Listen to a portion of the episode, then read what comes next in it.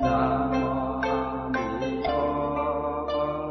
南无阿弥陀南无阿弥陀请大家打开讲义第三面，甲二佛陀的力量。当我们在读大乘经典的时候啊，我们经常会听听到一句话啊，说是因观法界性，一切唯心造。说是这个整个生命的十法界是怎么来呢？是我们的内心创造出来的。但是当我们深入去探讨内心世界的时候，那么什么是内心的力量呢？其实就是我们的思想，整个生命是我们的思想创造出来。你是什么思想，你就去造什么业，就会创造什么生命。那么有关思想的描述，大乘经典呢，佛陀是有正面跟反面两种描述。我们先讲佛陀对于一种负面思想的描述。佛陀说是一切业障海皆由妄想生。那么正面的描述呢？佛陀也曾经在经典上说啊，诸佛正偏之海从众生心想生啊，众生心想佛时，四心即是三十二相八十种好。我们先讲负面的思想，说是一切业障海皆由妄想生。我们生命的痛苦。其实，你有这个痛苦，你一定有这个痛苦的业力，也就是你曾经有这一部分的邪恶的思想在。所以，痛苦是我们错误的思想创造出来。反过来说呢，我们要成就诸佛的功德庄严，你也是要透过一种正确的思想去创造的。所以，思想本身。不能产生断灭，你只能够加以转变。我们不能像阿罗汉，阿罗汉用这个享受灭无为啊。阿罗汉是把思想灭掉了，也把菩提的本性灭掉了。所以古人常说啊，阿罗汉是错损菩提呀。他看到思想的邪恶的面，但是他没有想到思想也可以转变成清净面。啊，所以阿罗汉对思想的态度是不对的。我们大乘佛法是认为你应该去转变思想，而不是断灭思想。哈，那么从净土宗的角度，我们应该 怎么样培养一个正确的思想，才能够正确的去跟弥陀的功德感应道交？也就是说，我们同样念一句佛号，我们怎么样把这个佛号的力量？全部表现出来，怎么样把这个佛号的无量光、无量寿功德全部表现出来？我讲实在话，每一句佛号，它散布到每一个人的心中，结果是不一样。佛陀对你有多大的加持力，跟你本身的思想是有关系的。你的一个思想跟佛接触的时候，决定了佛菩萨给你多少功德。所以我们讲心力跟佛力啊，诸位知道哪一个是主导者？诸位知道吗？哎，对了，你们真是厉害哈！心力是主导者。你看，你去你去撞那个磬，磬没有意见的，你怎么撞它就怎么生音。你去撞钟也是这样的，你轻轻的撞它就轻轻的生嘛，大力撞就大力的生。但是这个这个磬有无量音声嘛？它记住无量音声嘛？他真的是有无量音声。问题是，你怎么他妈表现出来？那是看你的功力的。这句符号是无量的功德，的确是这样。阿弥陀佛创造这个佛号不容易的。问题是，你怎么去启动他的功德？我们怎么去掌握一种感应之道？哈。好，我们今天的简单讲这个感应之道。第一个啊，身为一个阿弥陀佛的功德呢，它有两种。第一个啊，以一的现世安乐，以二的来世解脱。我们一个一个谈，先谈现世安乐。这个佛号的背后是四十八愿构成啊。我们简单的从一个现世的啊业障消除、福慧增长啊，我们简简单的拿出第十二愿来谈。其实它有很多愿，但是比较有代表的就是第一个光明无量。我们讲无量光、无量寿，先看无量光啊。我们把经文念一遍，大家请合掌。设我得佛，光明有限量，下至不造百千亿，那由他诸佛国者不取正觉。啊，我们把这个一页呢，简单的消释一下。设我得佛，当然这个时候法藏法哎法藏菩萨呢，他在发这个愿的时候，他还是因地嘛，所以他用假设的口气，就是假设我成佛以后，那么以下这个愿就会满愿。那么当然他现在成佛了，所以这以下的愿呢。已经不是一个愿了啊！诸位知道，这以下不是一个空愿，已经变成一个真实的功德啊！真实的功德。那么，在我成佛以后呢，这宇宙间呢会有一种强大的力量，就是一种光明无量的力量，就是我的身上啊放出无量的光明。那么这个光明呢，假设是有限量，当然光明是有为法了，当然是有限量啊啊。那么它最低的程度绝对不能够少于百千亿，那由他，那由他也是一个亿，就是百千亿亿诸佛国者，佛菩萨的胸量不可思议啊！我们一般的距离的概念都是啊几百公里、几千公里哈，佛菩萨讲这个距离的概念都是一个佛国一个佛国的啊。我们这样讲好了，一个佛国啊，就是一尊佛教化的世界。简单的讲，就是一个三千大千世界啊。那么阿弥陀佛的光明是照呢百千亿亿的这么多的佛国的这么广大的范围。那么这个光明，它本身呢就是一种对念佛人一种加持啊。我们先讲一个公案，再解释它的道理哈。在这个。台中莲社的一个念佛感应见闻录里面讲到一个台中莲社一个很虔诚的居士叫红环居士。这个红环居士他四十岁的时候就亲近台中莲社，一直到他往生六十二岁，总共亲近台中莲社二十二年。好，那么他不但是一个很虔诚的莲友，他还是一个班长。我是不懂他们的编制的，总之他是一个班长哈。那么他每一他经常参加台中联社的念佛公修，平常也有一些啊听课的课程哈。后来他这样子修了二十二年，到六十二岁的时候啊，生了一场病，跟肠胃有关系的肠胃病，很严重。后来就送到急救，急救以后有稍微好转，但是有一天。下午六点多的时候，在病房的时候，突然间啊，在睡觉的时候啊，有异常的动作出现，就他的手经常在前面不晓得在拨什么东西，而且嘴巴又是喊又是叫的。那么这个时候他叫的很紧张啊，赶快打电话把那些连友都叫来啊。那么看到他手在那边舞来舞去的，抓来抓去的。这个时候，佛友就把他围绕起来，就念阿弥陀。念念念念念一段时间以后啊，哎，他的手就放下来，脸色从恐怖啊也转成安详，又继续睡觉。没有看没事啊，就回去了。回去以后，第二天 有几个佛友又来看他，说啊，他醒过来说说你昨天晚上，昨天下午的时候，看情况不对。我们都帮你念佛了。他说是啊，说我昨天晚上昨天下午睡觉的时候啊，我看到一个黑色的一个影像啊，就往我的身体这样冲过来，好像是一个很大很大的蚊帐，把我整个身体罩住啊。我刚开始还可以稍微抗拒啊，但是那个力量越来越大，我后来几乎动弹不得，连呼吸都有困难。还好没有多久啊，我就听到佛号的声音。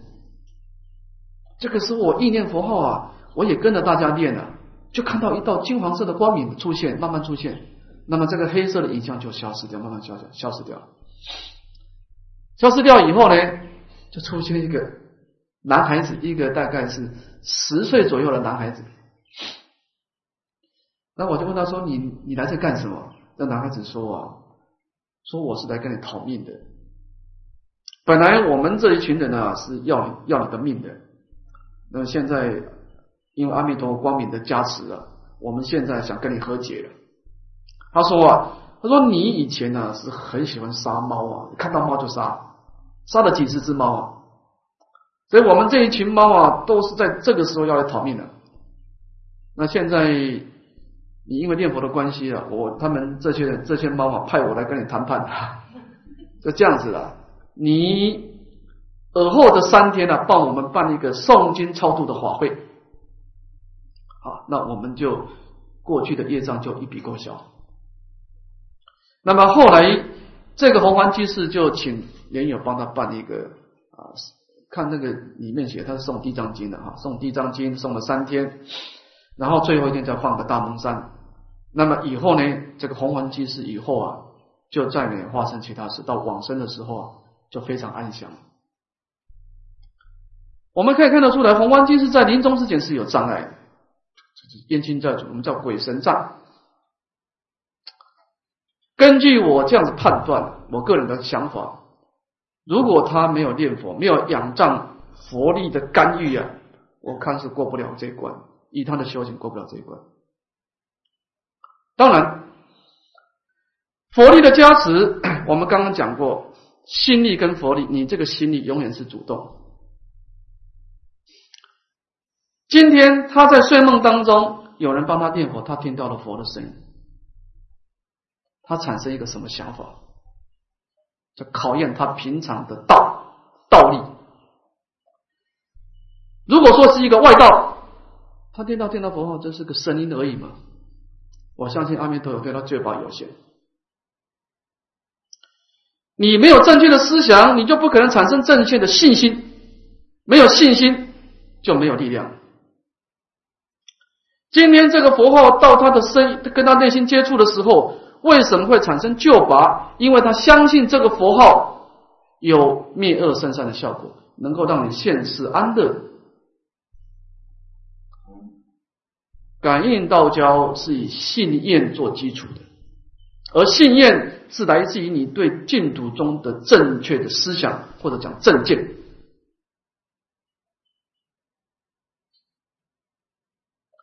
我去新加坡有一个居士，这个居士是马来西亚，马来西亚这个地方啊是有很多很多的什么什么邪咒啊、蛊毒啊，什么都有啊，乱七八糟的都有。啊。他说他被人家下这个邪咒，问我怎么办？我说你就念佛，怎么办？念佛。我分析给他听嘛。我说这个人邪咒，这个咒语是怎么来的？你从什么地方来？是从心创造出来的。宇宙间最大的力量一定是心嘛，它不会从石头蹦出来。了不起，这个人是有四禅好了，这个从四禅当中创造一个咒语。你念他的咒语，得到他的加持。诸位知道一句佛号是怎么来的吗？阿弥陀佛花的花了三大阿僧祇劫的时间，积功累德，舍生命手足，换取这句佛号。所以你不要以为这句佛号那么简单的，他敢称为无量光、无量寿啊！诸佛的菩萨的圣号都是前世一种真实的功德，不是随便立名的。他敢称为无量光无量寿，你有本事，你你你创造一个名号，我试试看。所以，释迦牟尼佛、观世音菩萨，他们都知道，他们不可能永久留在世间，不可能。他们的寿命迟早要回到他们的大波涅盘。但是佛菩萨慈悲，他知道他离开我们以后。他必须要留些留些东西啊，来当做一种桥梁，跟他沟通的桥梁。那观世音菩萨留下了观世音菩萨的圣号，阿弥陀佛留下阿弥陀的圣号。我可以这样子讲了哈，外道的邪咒，如果像一个蜡烛的光明的话，阿弥陀佛的的功德就像太阳一样。问题是我们不相信嘛？你不相信那就没有用啊，谁都没办法救你，佛菩萨都没办法。为什么红黄居士他听到佛号的时候，佛号会对他产生加持力？因为他深深的相信这句佛号有广大的功德，他产生一个正确的思想，所以产生了感应，产生了信心，产生了感应。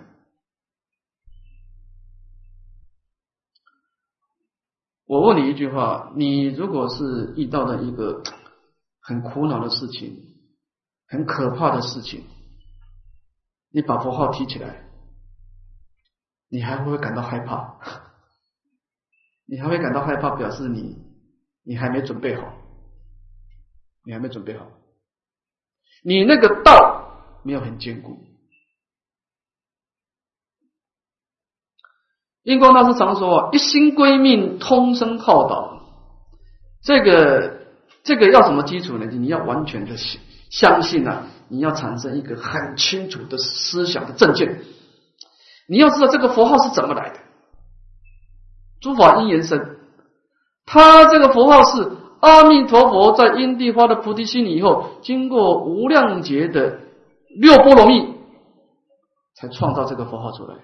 他老人家是走了，佛号留下来。他敢把这个佛号留下来，就是你有本事练它，我就有本事加持你。但是有一个条件，你要相信，你要有正确的思想。有些人把这个佛号只是当做摄心的方便，那这个佛号扮演的角色就是给你摄心而已。就像这个钟声嘛，你怎么撞它就怎么声音嘛。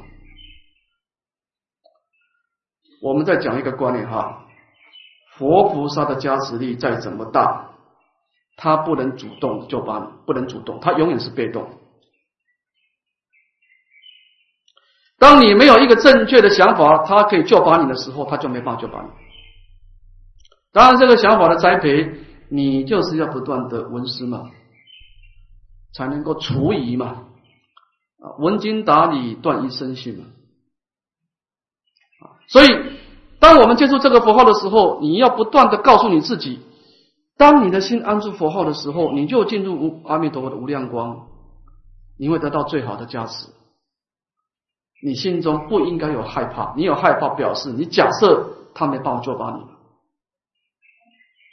我讲实在话哈，佛菩萨不能加持你，那是因为有障碍。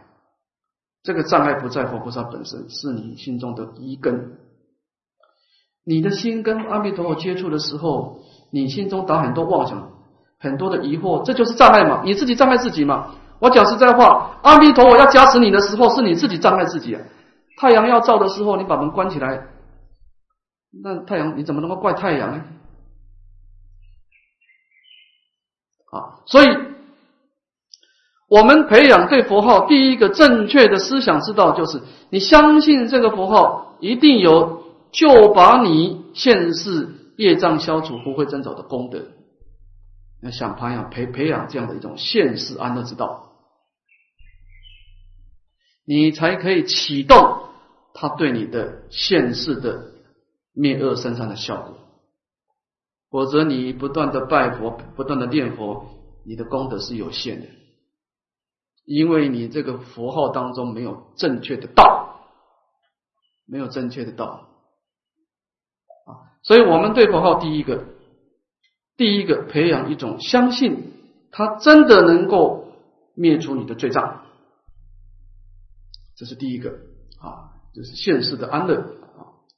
当然这个地方你要怎么栽培，那就看你善巧哈。我们把结果讲出来而已啊。第二个，来世的解脱。这个应该最重要了。大概任何佛菩萨的功德啊，啊，念药师佛、念本师释迦牟尼佛、念观世音菩萨、持大悲咒、念阿弥陀佛，都可以有现世的啊消灾免难的效果啊。所以阿弥陀佛的功德，从一种现世的安乐是供其他法门，但是从来世的解脱，其实。净土宗之所以被人家称为十方三世佛阿弥陀第一啊，是因为他的一个来世的解脱往生净土啊。这个我们提出最有代表性的十念必生厌，也就是古德说的往生的最低条件啊。我们看经文啊，请大家合掌。设我得佛，十方众生自心信要，一生我国，乃至十念，若不生者，不取正觉，为除忤逆，诽谤正法。这个愿的重要性呢，上导大师说，他几乎是四十八愿的愿望啊。这个愿王这个意思有两层意思的啊。第一层意思呢，因为净土宗基本上的修学者是重视来生的，大部分的净土宗他的心是活在未来，他是今生基本上是几乎了，不是全部了，大概几乎是放弃的。他是把目标放到来生，怎么知道呢？我们看一个记状就知道啊。净土宗常说：“我今暂作说佛客啊，不久莲池会上的。”从客人跟主人的思想，你看净土宗的根本的思想是把今生当客人。你看我们那些大德，弘扬佛法、续佛佛运、创造无量功德的净土中的大德，相对来说保守很多，都不敢做的太大。敢在外面做的叱咤风云的，大部分都求证上升。你注意看。因为净土宗他认为今生不是重点啊，他是把所有的重点都是到净土以后再发挥。当然，我们不要说谁对谁错哈。那么正业当然是跟来生有关系的，这第一个啊。第二个，整个净土中的殊胜来自于他的三根普被立顿千手啊，上至文殊普贤，下至五逆十二。那么，整个净土中的一个普遍的色受，来自于阿弥陀佛有发第十八愿，否则我们凡夫众生恐怕是没有希望啊。所以这个愿善导大师啊，我们看他的前集啊，是有很多很多的发挥啊。好，我们把它做一个简单的消释。他说呢，设我得佛。就，是在我成佛以后呢，这以下呢就变成一个真真实的功德。先看它的根基，十方众生。这个十方众生呢，善导大师说了，是指的是谁呢？指的是罪恶凡夫啊，已经造了很多罪恶的凡夫啊。那么这些颠倒众生呢，当然他有时候也造善，可以造恶啊。那么，但是大方向来说。他是罪恶比较深重的凡夫啊，那么他所修的法门是什么呢？有三个法门：自心信要一生我国，乃至十念，就是刚好信愿行。这个信愿呢，从一个净土中临终的救法，就这个符号要对你产生救法，大概最重要就是信愿。那么善导大师的思想比较偏重在信心，你注意看，偶一大师是偏重在业力啊。那么我们先讲善导大师，再讲偶主的哈。善导大师在解释这个三资粮的时候，他基本上是以自信心要来发挥的。他认为你信心具足，自然具足愿望，也自然进驻所有的念佛。所以他几乎把整个净土中的，就是我们心中要准备的道啊，就是四个字：自心心要。这个自心心要呢，简单的讲，就是培养一种真实的信心。那么真实的信心呢，在善导大师当中呢，他分两段。第一个说，你决定深信。我是罪恶生死凡夫，况劫以来常莫常流转，无有出离的因缘。我们在念佛之前呢，你心里的想法，你的思想是一个什么思想？上导大师讲的很清楚，你要观想你是罪恶生死凡夫。我们的阿赖也是有很多很多的功德。但是有很多很多的罪恶，你念佛的时候，你不能依恋你的功德。你说我是一个有功德的菩萨，那你就完了。那你这个佛号对你是可有可无。所以在念佛人正确的思想啊，印光大师说啊，念佛的人可贵的在于对佛号的坚持。说很多人说我念佛都是妄想很多，怎么办？印光大师说很简单的，怎么办？只有一个方法。你打佛七的时候妄想很多怎么办？印光大师说很简单的，不能念要他念，不能钻要他钻嘛，就是你要坚持佛号嘛。我们一个人坚持光明，黑暗就消失掉了。你为什么佛号没有念好？就是你没有坚持嘛，你没有真正一心归命嘛，你是悠悠晃晃可有可无嘛？那你佛号怎么念得好呢？我讲实在话，妄想不是佛号的对手。妄想是希望尽，佛号是真实的功德。问题出在哪里呢？问题你没有坚持嘛？那么为什么没有坚持呢？因为你不认为你是生死业，你不认为你是罪恶凡夫嘛？你不认为你需要救拔？在老上师看法就是这样。你认为说你不需要他，你也可以活得很好，那你当然不会。你这个佛号不叫一心归命的，叫可有可无嘛？所以，你一定要相信，你是一个需要救拔的人，你是一个生死罪恶凡夫，你自己对这个罪恶一点都没有办法处理。我现在已经累积很多罪恶，我一点办法都没有。不是我要不要，是我没办法处理。换句话说，我需要别人来帮助我，这是一个很重要的思想。成败在这里，叫什么叫皈依？如果你自己都可以处理的很好，你去皈依谁呢？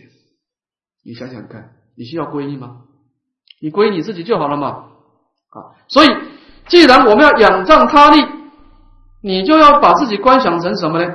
你是罪恶生死凡夫，你无量劫来对这样的罪恶没有处理的因缘，你一点办法都没有。第二个，你就要相信阿弥陀佛有四十八愿，摄受众生无疑无力，定得往生。你自己没有一点办法，阿弥陀佛的四十八愿一定可以救把我。那么这个时候，你就像一个大海中啊，三岛大师中大海当中啊，沉默的众生突然间看到一个救生艇一样，你会毫不犹豫的游过去。如果你在念佛的时候，你认为你是一个即将要堕落三恶道的凡夫，你一点办法都没有，只有这个佛号可以救拔你。我不相信你敢把佛号丢掉，我就不敢相信。就算你丢掉，你会马上把它找回来，因为它是你唯一的希望。上老大师说呢，他认为这是一个成败的关键，就是我们说的。真实的信心，也就是印光大师所说的“一心归命，通身靠道”。你唯有对佛号产生，你相信你自己没有能力，你相信佛陀可以救拔你，你才可以做到印光大师说的：“不能念要他念，不能钻要他钻，因为你别无选择。你离开了佛号，你就完了。”啊，那么从这个思想当中带带带进了。厌离说佛心求极乐，乃至于到临终的一种相续的称念啊，这个十念我们也不一定说是十句佛号了啊。在唐唐大师说啊，就是一种相续的称念，乃至于夜视成伴啊，就临终。但是看这个意思，佛号应该不是念的很多了。他说十念嘛，应该不是很多哈。那么经过这样子的真实的信心，带动一种往生的愿望，最后一种相续的称念，最后临终往生。那么若不生者，当当然指的是一定会往生了。这以下唯除忤逆、诽谤正法啊，杀父杀母啊，杀阿罗汉、出佛身显、破和身，乃至于诽谤大乘佛法啊。当然这个地方是指的没有忏悔的。莲池大师说，如果有忏悔，忏悔则清净啊，有忏悔的话还是可以摄受啊。那么。三岛大师在解释第十八愿的时候，他偏重在自信心要。但是我们也可以从另外一个方式来加以补强啊。偶一大师在解释弥陀要解的时候，他是很强调一生我国。你注意看，他认为啊，整个净土中的往生之道来自于强大的愿望，而这个愿望来自于对娑婆世界的厌离，对极乐世界的星求。诸位有没有感觉到，偶一大师解释弥陀要解跟别人不同的地方？有没有？你看其他的祖师解释极乐世界，很少用娑婆世界做对比，很少。偶一大师几乎没，因为阿弥陀经没讲，没有讲到娑婆世界，他完全介绍极乐世界一真庄严。但是偶一大师的大智慧啊，他在解释每一段经文的时候啊，他都把娑婆世界带进来，让你一个对比。这点很重要。他为什么要这样呢？就是不断的在唤醒你一种厌离娑婆、心结极极乐的思想。思想，什么叫思想？其实就是一境起相，诗色名言嘛。你要产生想象，产生名言分别嘛，然后产生取舍。我现在问你一个问题。你现在有两片土司，你想一下哦，一境起相，诗色名言。你现在跟这个两个两片土司接触的时候，你可能不是很喜欢吃它，除非是没办法，可有可无。但是如果这个吐司中间呢，在观想多了一道美乃滋，哈，再加上一些沙拉的时候，哦。当吐司跟沙拉联想在一起的时候，哦，你想吃它的意愿更更高了哦，对不对？如果你中间再加一层奶油巧克力，那你即使非要不非要它不可。那么为什么吐司的时候你没有喜欢？因为它这个功德太少了。但是当你这个吐司跟沙拉跟巧克力奶油联想在一起的时候，它变成是一个 一个功德的象状。我想问诸位一个问题：当你想到极乐世界这四个字的时候，你想到什么？如果你很陌生，那我跟你讲，你还没有上路，你愿望不可能记住，你星球极乐不可能记住。我们不可能去星球一个陌生的东西，这个不从内心的世界不可以，因为思想是要一境起相，四色名言，才会产生愿望。你想到极乐世界，你假设把它联想，哎，极乐世界，哎，第一个没有善恶道，这个很重要啊。离苦得乐，以离苦为先嘛。我先离开善恶道再说嘛。你到了极乐世界，你从今以后，即便你有罪业，你也不可能到三恶道。第二个国土庄严，他那个极乐世界一报七报十八功德非常庄严。第三个身心安乐。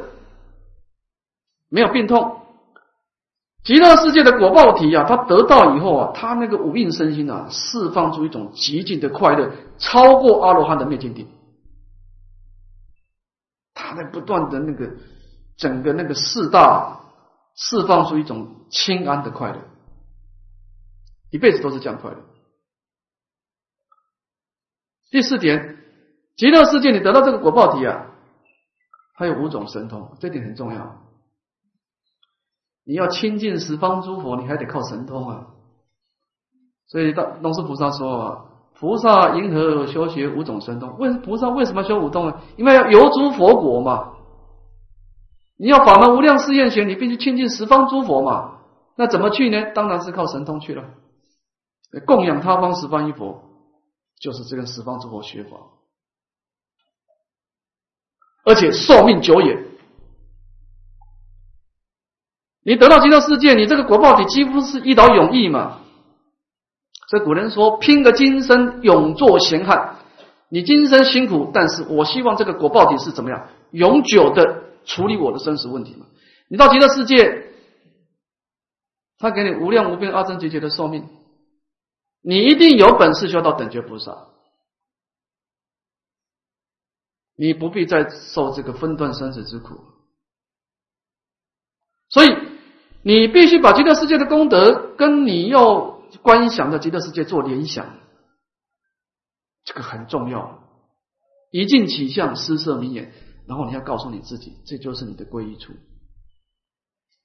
我经常讲过，要跟你内心的世界沟通。我要提醒大家，我们的内心不是一张白纸啊，其实我们心中已经有很多想法。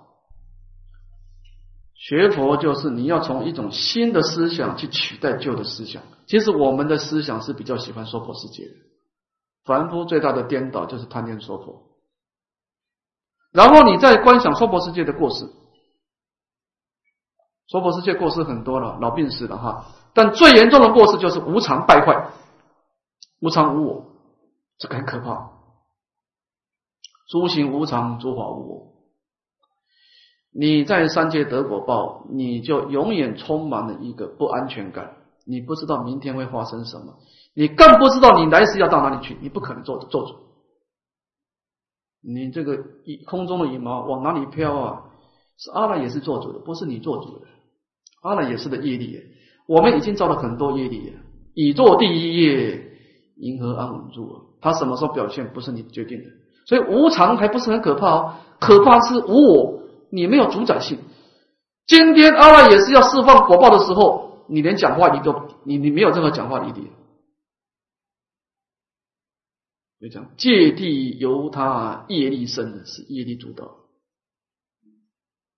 所以你在娑婆世界得一个果报体，你心里面就永远就是真的很紧张啊。你以后怎么办？不知道，你只能够说现在怎么样，以后谁知道？你不知道明天要发生什么，你知道来生要变成什么，你也不知道。所以你永远充满一个不安全感，这个就是退转的意思。我们今天 在前面是讲现世的消灾了哈，这个是讲来生的往生了。你首先要有一个很明确的目标。我告诉大家，你不能等到临终的时候才决定要往哪里去，你来不及的。因为这个思想是潜移默化的，一个人思想的改变不是简单的，这是潜移默化。譬如草里的冬瓜，不见其大，那每天在长。思想教育是最难的。你今天跟自己沟通一次，明天跟自己沟通一次，慢慢慢慢你就把它同化了。你要不断的告诉你自己，我来一生有两个选择：第一个娑婆世界，第二个极乐世界。娑婆世界是什么相貌？极乐世界是什么相貌？你要不断的、不断的告诉你自己，然后你这个思想就慢慢、慢慢的转变，慢慢的转变，慢慢的转变啊！最后，你的内心跟自心心要一生我国相应，你就成功了，你就走上的来世解脱之道。所以极乐世界的准备，就是你的思想是不是把信心跟愿望准备好。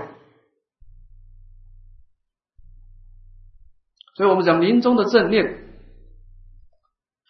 临终的正念其实有两大重点：第一个就是一生我国，你有一个很明确的目标；第二个，你真实的相信阿弥陀佛可以救拔你，自信心有。这个都是平常要栽培的啊！你必须用一生我国自信心要这种信念的力量去启动阿弥陀佛的第十八愿，否则第十八愿启动不起来。这个第十八愿已经存在法界，问题是你要进去，你必须找到它的门，否则你进不去。为什么有些人念佛阿弥陀佛现前，有些人念佛阿弥陀佛没有现前？这个大家去思考，这个差别在哪里？诸法因缘生，就是你没有准备好。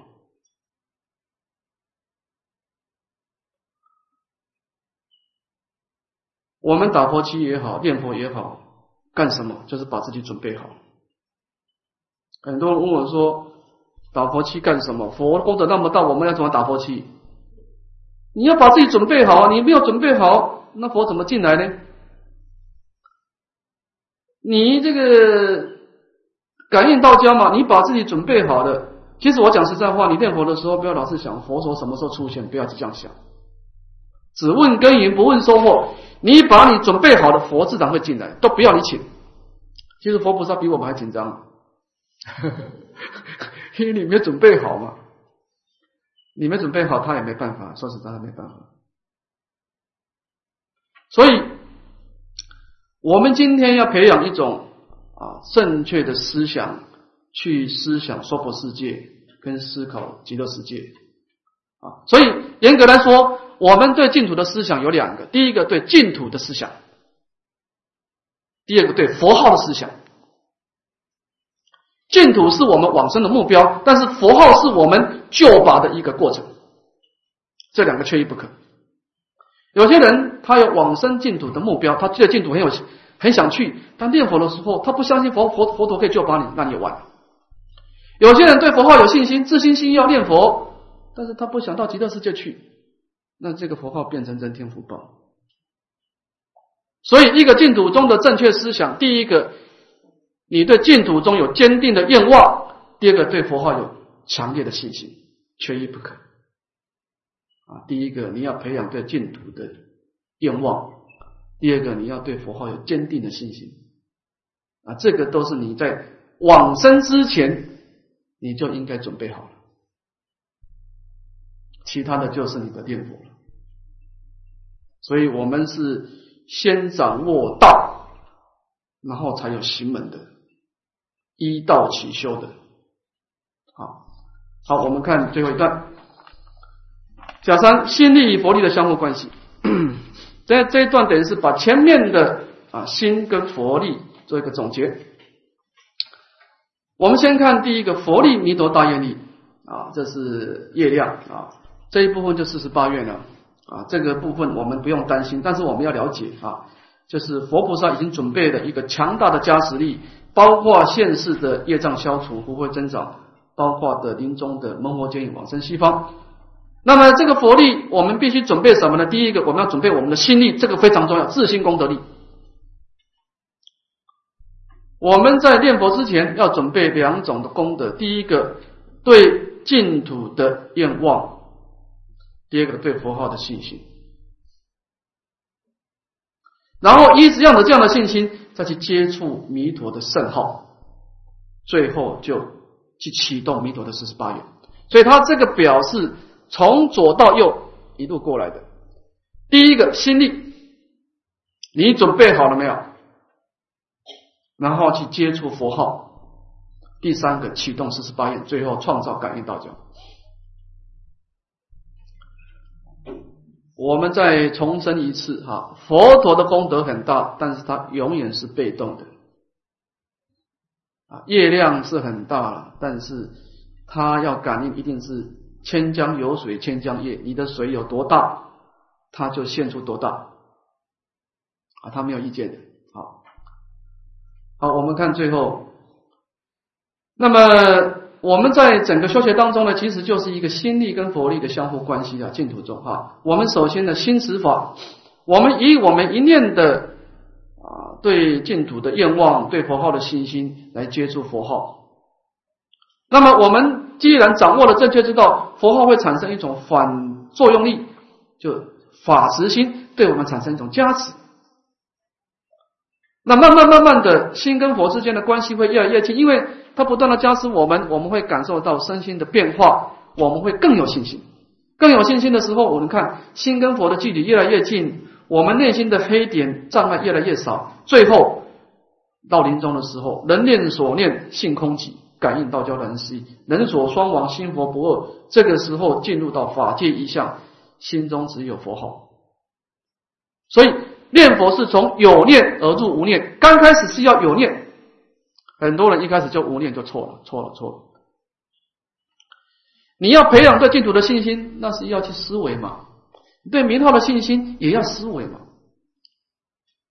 我讲实在话，你刚开始你没有资格说你什么都不思维，你没有资格，因为你的心都是颠倒，你怎么不思维呢？你没有准备好嘛？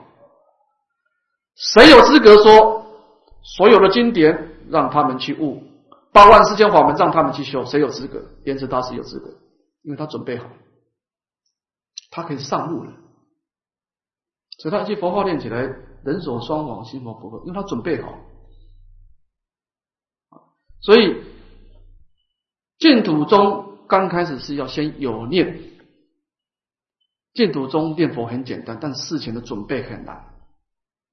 就是佛号谁都会念嘛，问题是你没掌握那个正确的道，效果就表现不出来。